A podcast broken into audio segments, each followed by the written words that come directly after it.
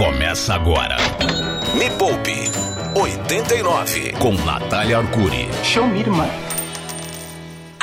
Catuaba Financeira, o programa que não é calcinha amarela, mas traz o dinheiro para o seu bolso, a catapulta da riqueza. Este é o Me Poupe 89, falando ao gravado diretamente dos estúdios Me Poupe, na Zona Oeste de São Paulo. Eu sou Natália Arcuri, fundadora da Me Poupe.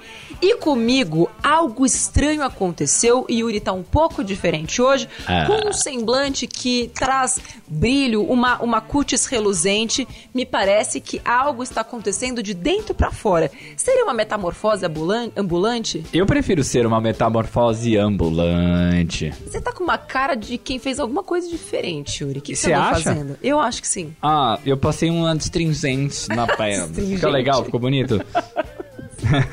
Tá lindo, tá maravilhoso. Oi, gente. Yuri, no programa de hoje, a gente vai atender aos apelos, aos pedidos, aos gritos de socorro, tipo o do, do Aerosmith. Aham. Sabe? Ele teve. I'm not, I, I'm not crying Isso. when I met you. Sabe aqueles gritos melódicos? Sim. A galera grita, tipo, pelo amor de Deus, fala de tesouro Selic, fala de tesouro PCA.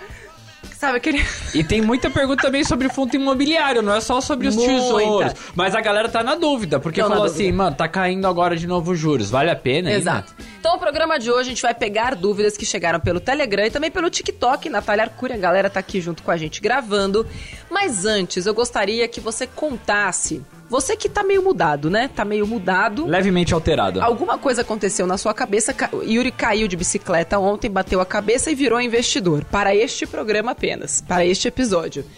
Me conta um pouco como começou a sua vida investidora, no comecinho mesmo. Que perrengues que você passou, Yuri Danca? É, não foi muito perrengue, foi um, um, um pseudo primo que eu tinha. E não é mais Pseudo? primo, é, é separou. É, não é- não Ah, é- era cun- com cunhado, é, tipo só essas as coisas assim. eu não sei, o nome.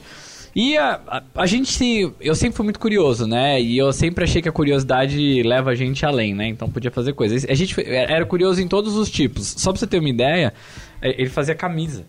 Aham. Até nisso a gente se envolvia ali e tal, eu queria aprender, queria saber Camiseta, fazer. É, e aí, e aí ele falou assim, cara, eu tô estudando umas paradas de investimento muito loucas, assim. E acho que você precisa mudar sua mentalidade também e tal. E ele me recomendou qual é o livro que todo primeiro. O cara tá começando ali, acho que é tipo, vai, qual o livro que ele te indica? Tem dois, e eu nunca li nenhum dos dois. Um é Pai Rico, Pai Pobre. Acertou, foi esse. Já de cara foi o primeiro. Qual que é o segundo que você o segundo são Os Segredos das Mentes Milionárias. Eu não li nenhum dos dois. Cara, o Segredo da Lei Milionária também nunca li. Mas o, o Pai Rico, Pai Pobre eu li, e eu li de uma forma meio estranha. Não li ele, tipo, da primeira página pra última. Eu comecei a ler, comecei a entender, comecei a ir atrás.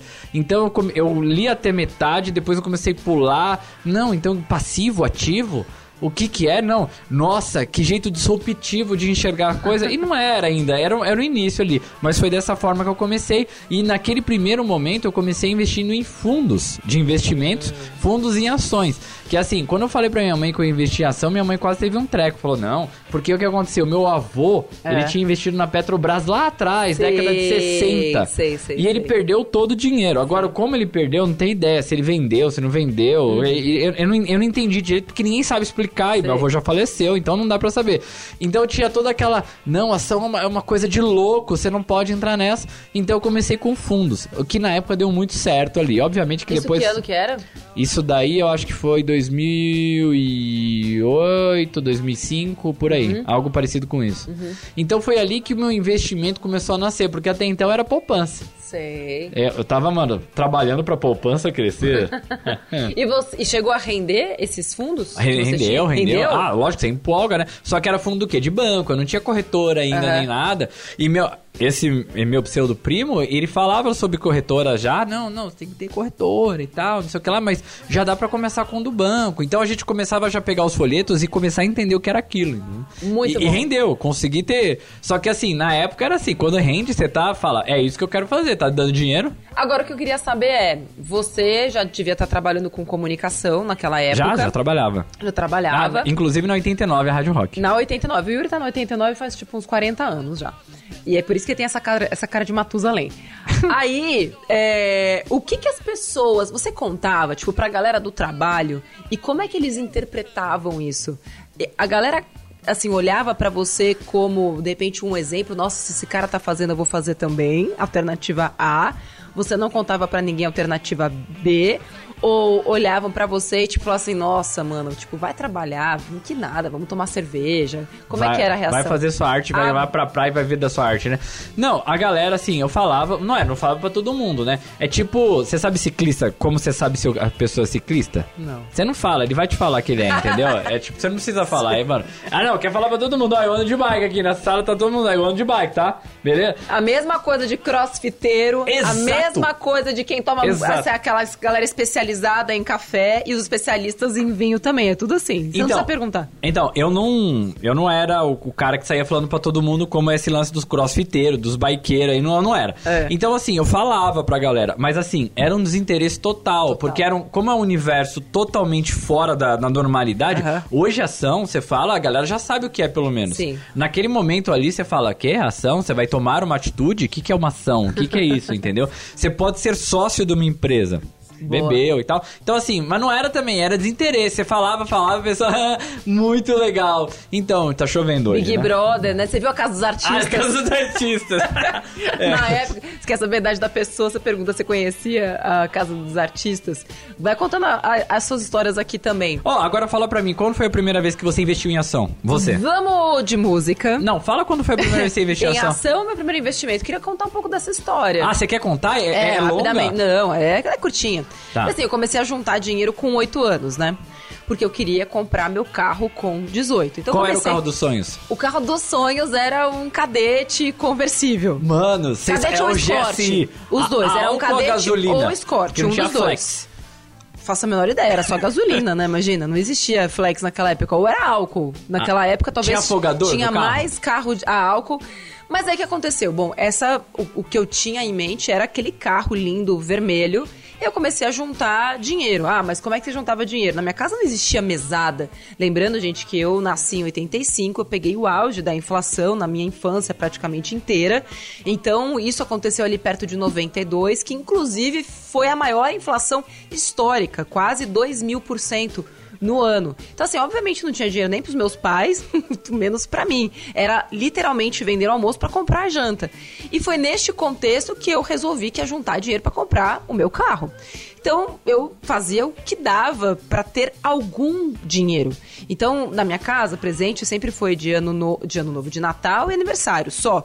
Aí eu falava, meu, eu quero a minha parte em dinheiro. Não quero brinquedo, não quero bola, não quero nada. Eu quero dinheiro na minha conta, tipo o Jojo Todinho, sabe? quero dinheiro na minha conta. Só que eu não sabia que tinha investimentos. Até porque a população brasileira tem um trauma que talvez quem tá vendo a gente aqui não saiba, mas isso ainda tá impregnado nas nossas células, que é o confisco da poupança. Total. Meu pai não tinha nem dinheiro na poupança, então não teve nada confiscado. Então, tipo, mesmo Você sabe que o mal- meu foi confiscado? É mesmo? Eu tive, porque meu pai fez uma poupança quando eu nasci. Ah, e você recuperou? Eu recuperei depois um. ah, Era pequeno o valor, mas eu recuperei. Sim. Eu recuperei Não, então, depois isso- de 20 anos, sei lá Caramba. quanto tempo depois. Então, a gente não tinha nem dinheiro na poupança pra confiscar, então não tinha nada pra ser confiscado. Mas ainda hoje tem gente que prefere deixar o dinheiro na poupança pela segurança, apesar de ter sido o investimento que foi confiscado. Obviamente, depois do plano Collor ter ido por água abaixo, o cara sofreu inclusive um impeachment que não foi provocado é, pelo plano Collor, pelo confisco da poupança, foi por outros motivos, inclusive que começaram com uma denúncia do irmão dele, né, o Pedro Collor. Enfim, depois tem história aí pra você ver. Ele, né? Só que isso virou um trauma na vida das pessoas. Então elas têm muito medo de investir no Brasil. As pessoas entendem investimento como algo longe de mim, que só pra quem tem posse, ainda tem esse trauma do tipo, se não é seguro, se não tá num banco grande, não é seguro, é muito arriscado. Então, meu primeiro investimento, eu juntei dinheiro num cofrinho dos 8 até os 18.